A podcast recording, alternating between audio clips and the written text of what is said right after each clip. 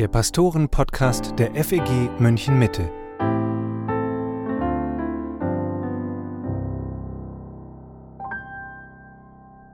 Hallo und herzlich willkommen zum Pastoren-Podcast mit Matthias Mockler und mit Matthias Lohmann. In dieser Folge geht es mal wieder um eine Hörerfrage. Rahel hat uns geschrieben an pastoren-podcast.fegmm.de und sie bittet uns, sprecht doch mal über das Thema Personenkult. Sie hat den Eindruck, dass auch in christlichen Kreisen Menschen manchmal ganz schön auf den Thron gehoben werden und auf eine Art und Weise verehrt werden, die sie mindestens bedenklich findet. Ein bisschen haben wir darüber schon vor ein paar Monaten in unserer Serie über giftige Gemeinden gesprochen, aber wir greifen das hier gern nochmal auf. Und zwar indem wir auch auf die positive Seite schauen, denn geistliche Vorbilder sind ja erstmal nichts Verkehrtes. Es kann uns selber im Glauben weiterbringen, wenn wir sehen, wie andere Jesus nachfolgen und wie sie ihren Glauben leben. Es gibt da also ein Spannungsfeld und genau darum geht es in dieser Folge. Was macht ein gutes Vorbild aus? Wie zeigt sich auch ein reifer Umgang mit Glaubensvorbildern? Und wo ist der Kipppunkt, den Rahel anspricht? Wo wird's ungesund? Matthias, lass uns mal direkt damit anfangen, was die Bibel zum Thema Vorbilder sagt. Dürfen wir uns überhaupt Menschen zum Vorbild nehmen oder gehört der Platz allein Jesus? Und ich schiebe gleich noch eine Frage hinterher. Wenn Vorbilder legitim sind, wie sollen wir ihnen dann nacheifern? Was sagt Gottes Wort dazu? Naja, also Vorbilder sind gut und wichtig. Ja, das sehen wir grundsätzlich. Wir sind so gemacht. Die Bibel zeigt uns, dass wir äh, hineingeboren werden in Familien und Eltern schon Vorbilder sein sollen für ihre Kinder.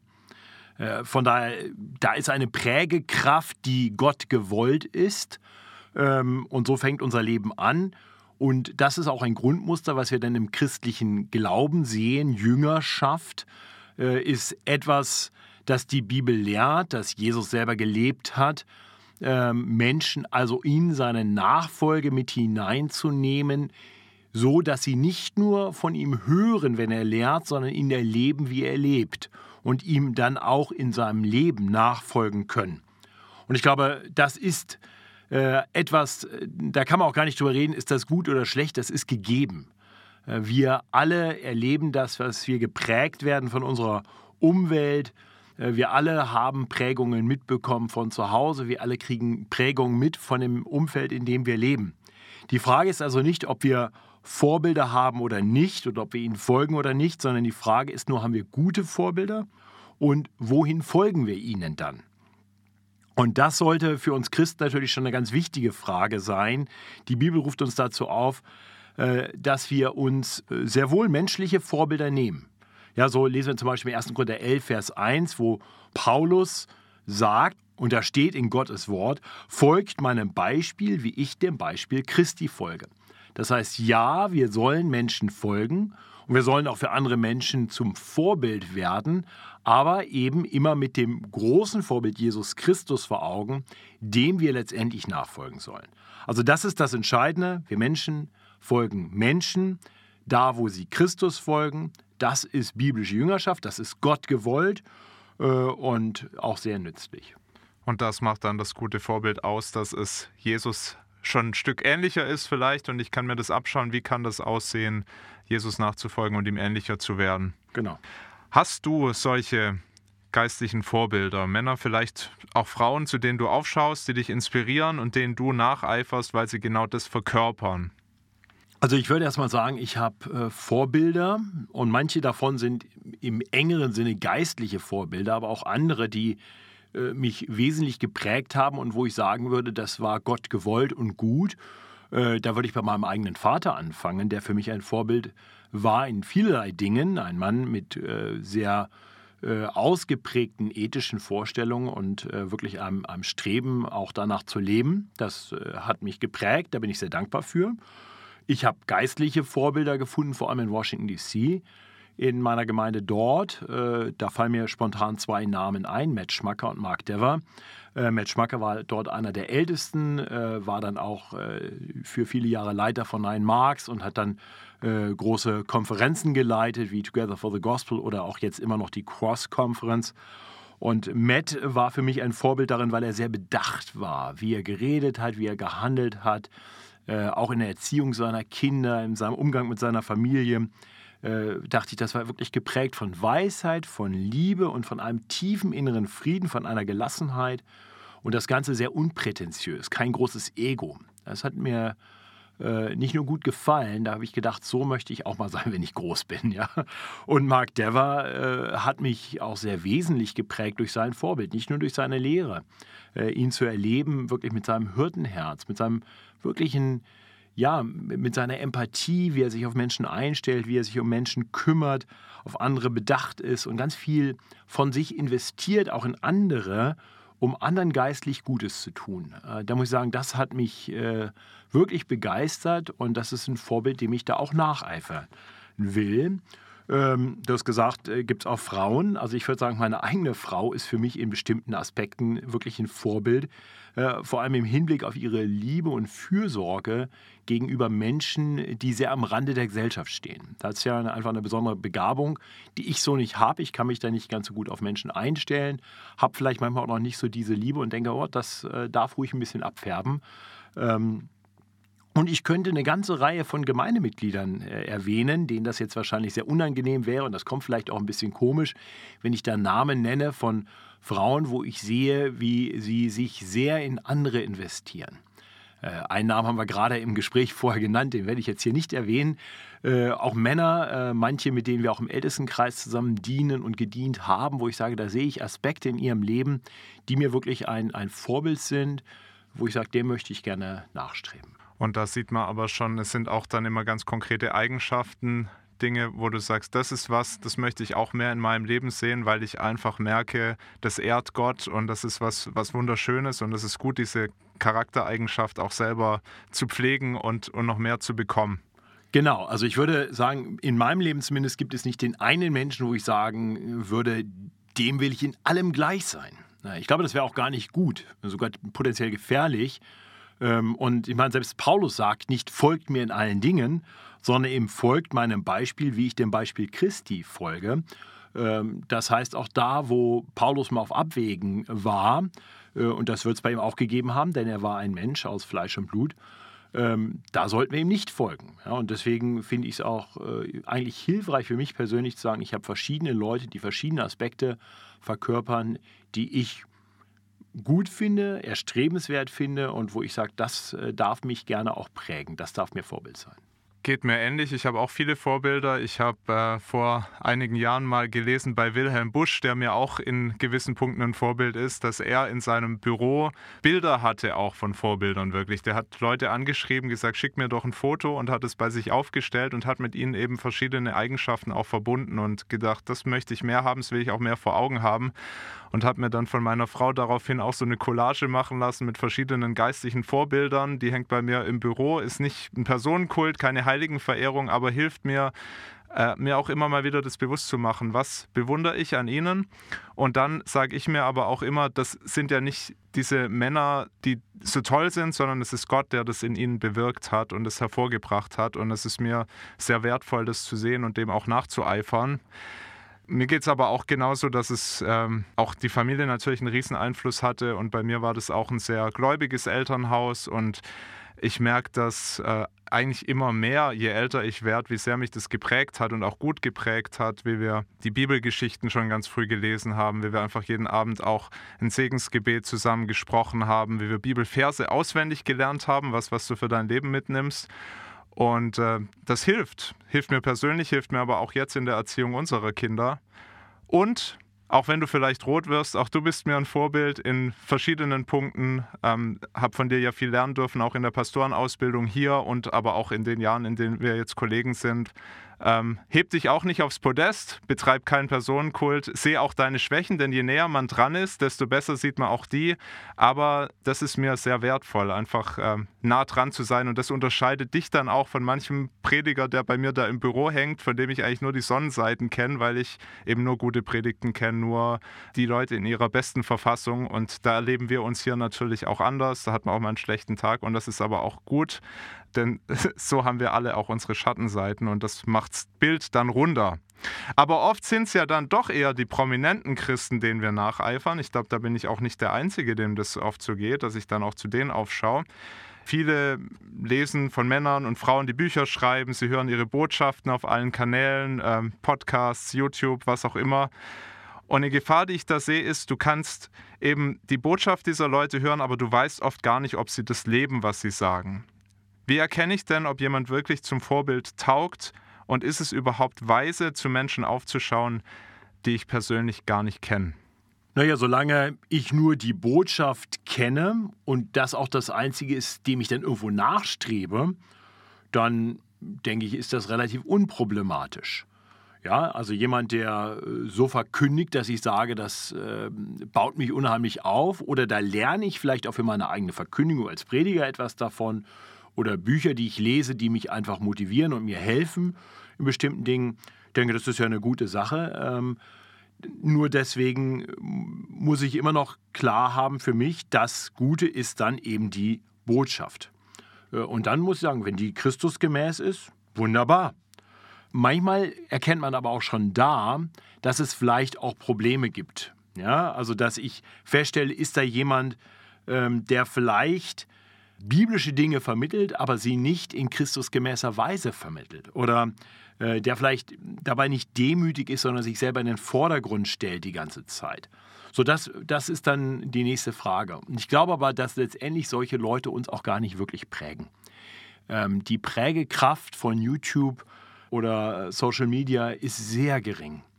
Ähm, das ist eine Scheinwelt. Wirkliche Prägekraft haben dann doch wieder die Menschen, mit denen wir wirklich zu tun haben.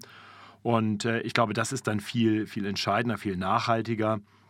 Genau, also von da würde ich, würde ich das erstmal so sagen. Und ich glaube, wenn wir dann manchmal jemanden kennenlernen, der uns vielleicht durch Lehre schon länger geprägt hat, dann gibt es äh, zwei unterschiedliche Dinge, die passieren können. Und ich, ich durfte ja einige sagen wir, christliche Leiter, auch sagen wir, prominente christliche Leiter kennenlernen. Und bei manchen habe ich gedacht, je näher ich drankomme, desto mehr stelle ich fest, das sind Scheinriesen. Ähm, da war das Leben dann lange nicht mehr so wie die Lehre. Und bei anderen war ich wirklich beeindruckt, weil ich gerade ihr Leben beeindruckend fand, ihren Umgang mit Menschen beeindruckend fand. Und äh, ja, von daher, da merken wir dann aber, was mich dann wirklich äh, prägt, ist dann doch wieder mehr das Verhalten dieses Menschen und nicht die Lehre allein. Wir merken also, Vorbilder können was sehr Gutes sein. Sie zeigen uns ganz konkret, wie Glaube aussehen kann, wie er gelebt wird. Jetzt kann aber aus dem Nacheifern auch ein Personenkult werden. Da hat unsere Hörerin Rahel was angesprochen, was ich finde, was wirklich berechtigt ist, auch eine Sorge, die berechtigt ist. Die Frage ist, wo ist der Kipppunkt? Wann wird es ungesund? Was meinst du? Also da gibt es ja im Prinzip zwei Seiten zu. Das eine ist, wo jemand, der als Vorbild fungiert, ähm, Dinge tut, äh, die nicht gut sind. Ähm, das ist vielleicht auch noch ein guter Punkt, darüber zu reden, aber bleiben wir mal bei dem anderen Aspekt, nämlich, dass wir selber jemanden, der in gewisser Weise für uns Vorbild ist, zu sehr vergöttern. Ja, dann wird es gefährlich. Das heißt, wenn wir jemandem nicht mehr nachfolgen um durch das Vorbild eines anderen Christus ähnlicher zu werden, sondern wir wollen quasi werden wie dieser andere Mensch. Äh, und dann wird dieser Mensch schnell zum Objekt unserer Anbetung. Und da würde ich sagen, Vorsicht, Vorsicht, Vorsicht. Immer eine gewisse kritische Distanz bewahren äh, gegenüber dem Leben und der Lehre von Menschen. Jedes Vorbild, das wir hier finden können auf Erden, das nicht Jesus Christus ist, ist immer noch ein Sünder, und auch jeder Lehrer, der uns prägen kann hier auf Erden, hat nur eine Stückwerkerkenntnis. Ja, von daher, äh, jemandem, einem Menschen da so komplett zu folgen in seiner Lehre oder in seinem Leben, ist letztendlich gefährlich, weil er uns nicht nur zu Christus hinführen wird, sondern an manchen Stellen auch in die falsche Richtung leiten wird. Deswegen, das kann nur Jesus und deswegen ist es richtig, nur Jesus in dieser Form zu folgen. Äh, wo wir also das aus dem Blick verlieren und sagen, dieser Mensch hilft uns, nicht einfach nur Jesus ähnlicher zu werden, sondern dieser Mensch ist das letztendliche Vorbild schlechthin, dann ist es ein Personenkult und den gilt es zu vermeiden, denn das ist Götzendienst. In Amerika, aber teilweise auch in Deutschland gibt es durchaus Gemeinden und Strukturen, die den Personenkult fördern. Ich möchte noch nicht mal sagen, dass sie das immer gewollt tun, aber ich denke zum Beispiel an den Begriff Kultur der Ehre, den hast du bestimmt auch schon gehört. Der wird in manchen Gemeinden sehr hoch gehalten. Eine Kultur der Ehre will man dort prägen und es geht dabei darum, dass man vor allem die Leiter ehrt und wertschätzt. Und es kippt immer wieder in die Richtung, dass Kritik dann grundsätzlich nicht mehr erlaubt und nicht mehr erwünscht ist. da wird dann mehr oder weniger eine bedingungslose Unterordnung eingefordert, so nach dem Motto, wag es ja nicht, den Gesalbten des Herrn anzutasten. Jetzt kann man auch das sicher mit einzelnen Bibelstellen begründen. Warum ist es trotzdem problematisch und sogar gefährlich, Leute so aufs Podest zu heben?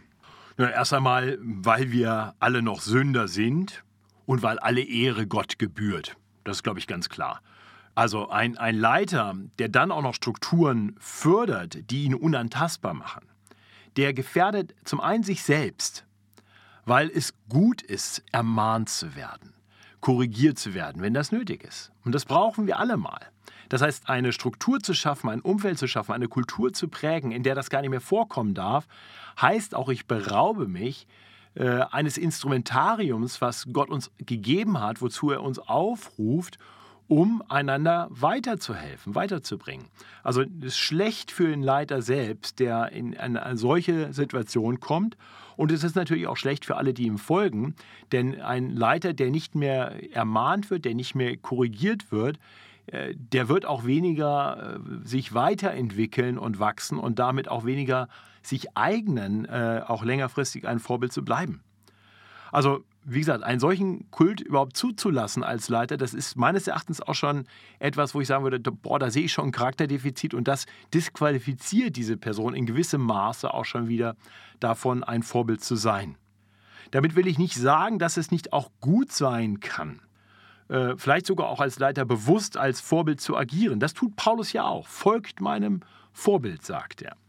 Und es kann auch gut sein, als, als jemand, der vielleicht eine gewisse Aufmerksamkeit bekommt, dann zu sagen, ich will diese Aufmerksamkeit auch positiv nutzen. Ja?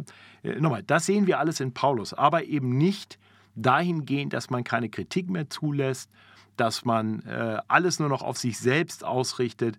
Da würde ich sagen, das, das macht mich nervös, wenn das so wichtig wird.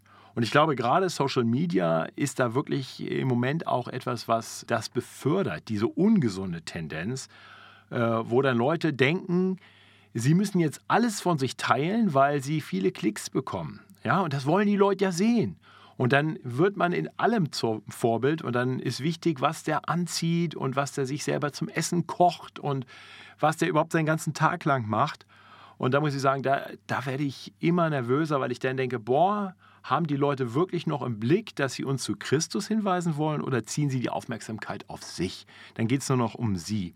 Und das sehe ich, äh, ich habe auch manchen da schon mal konfrontiert, wenn die Leute ständig ihre eigenen Predigten posten. Also Pastoren, die nichts anderes zu tun haben, als jede Predigt äh, auf möglichst vielen Kanälen mit möglichst vielen Leuten zu teilen, um viele Klicks zu bekommen. Wo ich dann auch denke, boah, geht es dir wirklich noch darum, dass du denkst, hier hast du wirklich tiefe geistliche Erkenntnis gehabt, die anderen wirklich dienlich sein kann? Und warum sind es immer nur deine eigenen Predigten, die du teilst? Also glaubst du, dass deine Predigten die sind, die jeder sehen muss im Vergleich zu den Predigten anderer Leute? Wann hast du das letzte Mal eine Predigt von wem anders geteilt äh, und gesagt, die müsst ihr unbedingt sehen? Äh, und die hat mir total geholfen. Also das, da denke ich schon, da fehlt mir auch so die Selbstreflexion. Denkst du wirklich, dass du derjenige bist, den alle hören und sehen müssen? Und wie gesagt, wenn jemand sich so positioniert und vielleicht auch um sich herum noch eine Gemeindekultur schon aufgebaut hat, die das weiter befördert, da muss ich sagen, das ist ungesund und da kann ich nur vorwarnen, zum einen solchen Leuten zu folgen und ich kann Leute, die in so eine Richtung unterwegs sind, auch nur warnen, sagen, vielleicht mal ein bisschen weniger in die Richtung machen und ein bisschen mehr die Aufmerksamkeit auf andere lenken, weg von dir. Das kann sehr gesund sein. Ich glaube, Johannes der Täufer lebt uns das vor, wenn er äh, ganz demütig sagt, er muss zunehmen und ich muss abnehmen. Da geht es natürlich letztendlich um Christus. Aber wenn es um, um Christus geht, dann sollten wir zusehen, dass nicht unser Profil auf einmal so entscheidend wird. Ja, und das mit Social Media ist schon interessant, weil ja auch die Klickzahlen dann hochgehen, wenn es besonders extrem ist. Und nun haben wir natürlich auch eine in gewisser Weise extreme Botschaft, aber manche radikalisieren sich da auch auf eine Weise, ähm, das finde ich dann schon seltsam. Auch manche Videos, wo man dann merkt, das Thema läuft. Also man hat es in der Corona-Zeit teilweise gemerkt, wo dann Leute nur noch ein Thema hatten und das lief dann einfach gut. Ähm, und bei anderen äh, Predigten, das wird dann eben sehr einseitig, weil man eben dann nur noch die radikalen Themen anspricht, die geklickt werden. Und ich glaube, das macht auch was mit dem Prediger, weil ähm, viele schauen bestimmt auch drauf. Wer schaut sich das an? Wie oft wird das geschaut? Und ich denke gerade, das mit dem Predigten teilen, das geht mir genauso.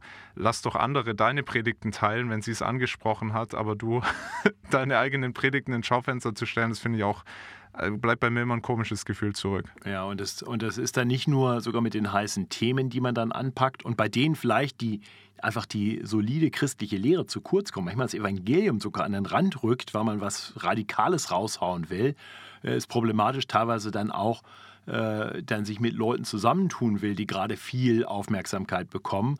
Das ist ja auch mal ganz interessant, wie dann, sagen wir, die Leute, die sehr auf Social Media bedacht sind, sich wieder mit anderen zusammentun, die auch hohe Klickzahlen haben, weil man dann voneinander wieder profitieren kann und einander hilft, noch mehr Klicks zu bekommen.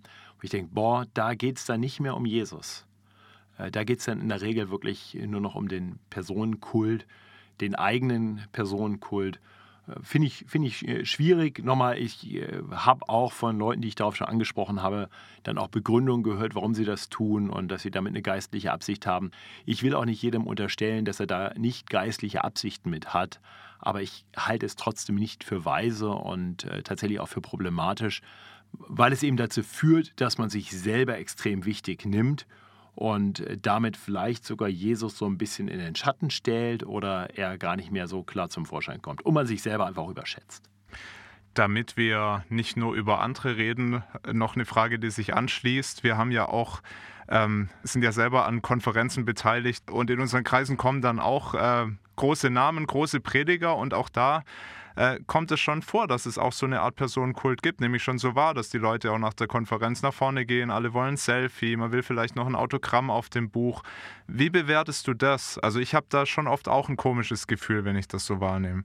Geht mir haargenauso. Äh, ich komme damit auch nicht so richtig klar. Ähm, ich bin da selber noch nicht in die Gefahr geraten, außer in Brasilien, wo das wohl auch, äh, da habe ich bei einer Pastorenkonferenz gesprochen und danach habe ich, glaube ich, 20 Minuten lang wollten Leute Selfies mit mir machen. Und ich habe gesagt, Leute, könnt ihr das bitte sein lassen? Und wollten Autogramme. Wo ich gesagt habe, wie, wie krank ist das denn jetzt hier? Ich kenne die Kultur nicht, ja, ich kann das nicht einordnen, aber es kam mir echt schräg vor. Und äh, so geht es mir auch bei unseren EA20-Konferenzen, wenn dann die Leute alle ein Selfie machen wollen mit, mit Piper oder wer auch immer dann da der Redner ist, wo ich auch denke, boah, das ist nicht so gesund. Und was ich ganz angenehm finde, ist, wenn ich dann sehe, dass es äh, diesen Leuten dann doch oft auch unangenehm eigentlich ist und sie das äh, gar nicht so toll finden. Äh, andererseits sie dann auch anerkennen, okay, das sind Leute, denen, denen hat das hier heute geistlich geholfen, die sind jetzt dankbar und die wollen irgendwie einen Moment konservieren. Und von daher, glaube ich, muss man auch hinterfragen, was genau passiert jetzt hier gerade. Äh, und ich glaube, viele Leute machen Selfies von allem Möglichen. Äh, wenn das Essen gut geschmeckt hat, wenn die Predigt gut war, dann machst du mit Spaghetti mal ein Bild und mal mit Piper. Also das hat dann auch keine große Bedeutung und das ist dann vielleicht auch nicht zwingend wirklich ein Personenkult, sondern das ist dann schon fast einfach so eine Marotte, die sich Leute angewöhnt haben. Da will ich dann auch sehr gnädig drüber hinwegsehen und da auch nicht zu viel draus machen. Aber ja, ich finde es auch ein bisschen befremdlich. Lass uns noch ein bisschen persönlicher werden. Du bist ja selber jemand, der in der christlichen Öffentlichkeit steht. Du hast gerade von Brasilien erzählt, auch in Deutschland immer wieder auf Konferenzen als Redner und damit hast du automatisch auch nochmal ein Stück mehr Vorbildfunktion. Das ist auch einfach so, da kann man auch nicht sagen gut oder schlecht, das ist einfach Fakt. Leute schauen zu dir auf, sie orientieren sich an dir. Wie gehst du damit um? Vor allem, was tust du, um da nicht überheblich zu werden? Also erstmal bin ich ja äh, selbst in den kleinen christlichen Kreisen eher so ein D- oder E-Promi, also auf gut Deutsch gar keiner. Ähm, aber was ich trotzdem für mich entschieden habe, zum Beispiel keine Social-Media-Aktivitäten, ich poste nichts von mir. Ähm, ich ähm, versuche andere Leute neben mir und auch mal vor mir zu fördern ganz bewusst auch bei unseren Konferenzen zu schauen, wo sind junge Prediger, die vielleicht viel längerfristig noch äh, geistlich Gutes tun können und denen eine Plattform zu geben. Das heißt, da, wo ich Aufmerksamkeit bekomme, die bewusst mit anderen zu teilen oder auch anderen Raum zu geben.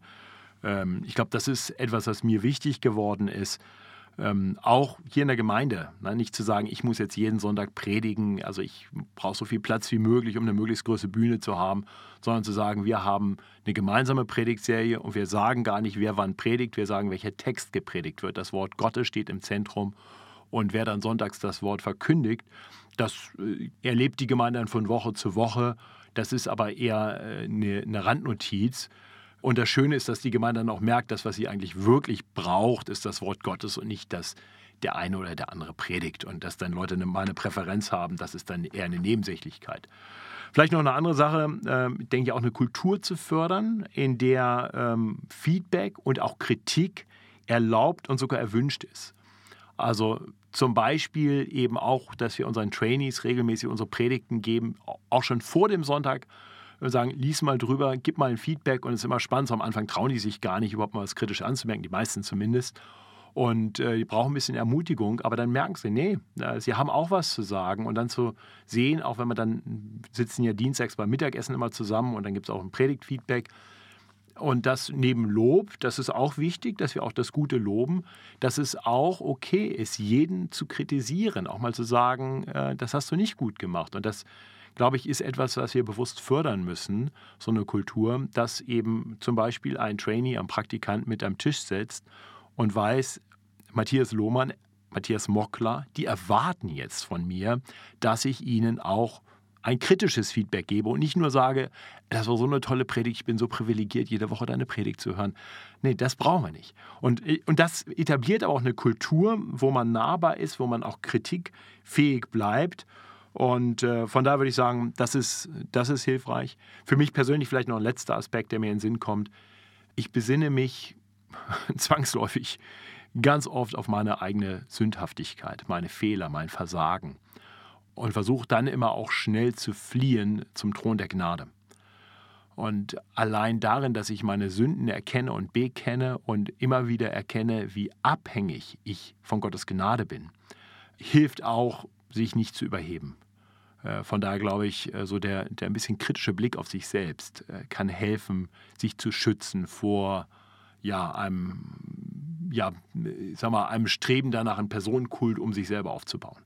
Ganz zum Schluss möchte ich mit dir noch über eine besondere Inspirationsquelle sprechen, Vorbilder können ja auch Christen aus früheren Jahrhunderten sein. Die sind nicht so prägend wie jemand, den ich von Tag zu Tag begleite und sehen darf, aber sie können mich doch prägen, ihre Lebensgeschichten und wie sie Jesus verändert hat und wie er sie gebraucht hat. Deshalb die Frage, hast du ein paar Biografieempfehlungen? Was lohnt es sich zu lesen, wenn man Vorbilder aus anderen Jahrhunderten sucht? Ja, ich bin kein Riesenfan von Biografien. Ich lese dann lieber so ein bisschen äh, etwas, wo ich mehr von diesen Leuten auch erfahre, äh, weil Biografien oft eben auch so ein bisschen, ähm, ja, Leben glorifizieren. Äh, aber eine Biografie-Serie, die ich persönlich sehr gut finde, weil sie kurz und prägnant ist und einen kurzen Einblick gibt, sind John Pipers ehemals Predigten über ähm, Leute aus der Kirchengeschichte die CLV veröffentlicht hat. Da gibt's, das sind dann immer so drei Biografien in einem Band von CLV, die kann man, glaube ich, sogar als PDF kostenlos runterladen im Internet. Ähm, die finde ich richtig gut, äh, weil man da in kurzer Zeit einfach mal eine kurze Inspiration bekommen kann, auch einen kurzen Einblick in das Leben von jemandem bekommen kann. Und dann ist es aber tatsächlich für mich etwas geworden, wo ich sage, ich beschäftige mich dann gerne auch noch ein bisschen mehr mit dem Leben dieses Menschen, nicht nur in biografischer Form, sondern was waren so wesentliche Dinge, die er geschrieben hat. Und da gibt es eine Serie von äh, Stephen Nichols von Ligonier, äh, der äh, so kurze Bücher auch geschrieben hat, die gibt es aber nur auf Englisch, äh, über das Leben und den Dienst von verschiedenen Gläubigen aus der Kirchengeschichte, äh, Life in Ministry oder irgendwie so heißen die. Und äh, das finde ich auch sehr inspirierend. Da ist er der Herausgeber, aber es sind unterschiedliche Autoren, die das geschrieben haben. Oder hat er die alle geschrieben? Das ist eine gute Frage. Ich bin mir nicht ganz sicher. Also er hat Schauen auf jeden Fall einige davon hat er auf jeden Fall selber geschrieben. Ja, schaue ich nochmal nach. Verlinke ich auch gern in der Podcast-Beschreibung. Also diese äh, Serie von John Piper, die finde ich auch sehr gut. Gibt es sowohl auf Englisch als auch auf Deutsch. Auf Englisch heißt es The Swans Are Not Silent. Und ähm, genau bei CLV gibt es die kostenlos. Ähm, und man kann sie eben auch als äh, Print dann kaufen. Ich äh, teile deine Bedenken, was so Biografien angeht. Es ist manchmal schon so ein bisschen Heiligenverehrung und die, die Schattenseiten werden dann auch gern mal weggelassen. Äh, nichtsdestotrotz finde ich auch das immer wieder inspirierend, weil man auch äh, einfach Lektionen daraus lernen kann. Also eine wirklich großartige Biografie fand ich die Bonhoeffer-Biografie von Eric Metaxas. Da ist das genauso. Schattenseiten finden wir da wenig drin, aber es ist trotzdem extrem ermutigend zu sehen, wie äh, Bonhoeffer in den USA hätte bleiben können, aber dann wirklich gesehen hat, Gott hat eine Platzanweisung für mich in Deutschland und wie er da hingegangen ist, äh, wohl wissen, dass das große Herausforderungen mit sich bringt, aber dann Kirche gebaut hat und mich hat es extrem ermutigt, wirklich zu fragen, wo will Gott mich haben? Ähm, und ähm, eine andere Biografie, die ich extrem spannend fand, war ähm, die über John Newton, Amazing Grace, äh, heißt sie auch, wie das Lied, das er geschrieben hat, von Jonathan Aitken. Also das ist wirklich ein fantastisches Buch, das kann ich jedem auch nur wärmstens empfehlen. Eine ganz, ganz spannende Lebensgeschichte, wie aus einem Sklavenhändler ein Pastor und dann Liederdichter wird. Großartig. Und dann noch ein Autor, der genau das macht, was du auch beschrieben hast, der nicht nur Biografie nachzeichnet, sondern auch die geistlichen Lektionen und auch die Theologie ein bisschen entfaltet, Ian Murray. Ja. Ähm, der hat wirklich viele sehr, sehr gute Bücher geschrieben. Ähm, die Inhalte sind klasse, aber er ist einfach auch ein super Autor. Und was ich schätze, vor allem bei Ian Murray über Martin Lloyd Jones, ähm, den hat er selber erlebt. Äh, das finde ich auch bei, bei Bonhoeffer, die, die kurze Biografie von Bethke, der ein enger Freund war, äh, finde ich fast noch besser. Ist, ist kurz, äh, ist in manchen Dingen vielleicht nicht ganz so gut recherchiert, aber andererseits war es eben jemand, der mit Bonhoeffer unterwegs war, gut mit ihm befreundet war und deswegen einfach tiefe Einblicke hat und sich eben nicht nur Dinge anlesen musste, so wie Metaxas dann später. Und deswegen finde ich gerade solche Biografien wirklich hilfreich. Ich weiß, Ian Murray hat auch eine super Biografie geschrieben über Spurgeon. Aber gerade die Lloyd Jones äh, ist für mich sein Meisterwerk, weil er da wirklich eben auch aus ganz persönlicher Erfahrung Dinge berichten kann. Matthias, wenn du nicht noch mehr hast, dann sind wir am Ende dieser Folge. Es war mir mal wieder eine große Freude, hier mit dir zu reden. Und das war der Pastoren-Podcast für heute. Einige der Lesetipps findest du nochmal in der Podcast-Beschreibung. Und du kannst gern auch deine Lieblingsbiografie unter diese Folge posten. Wenn du sie bei Spotify hörst, geht es ganz einfach, indem du auf die Umfrage unter der Episode antwortest. Wir sind gespannt auf weitere Leseempfehlungen. Und wir hören uns nächsten Samstag wieder, wenn du magst. Bis dahin, danke, dass du zugehört hast und Gottes Segen.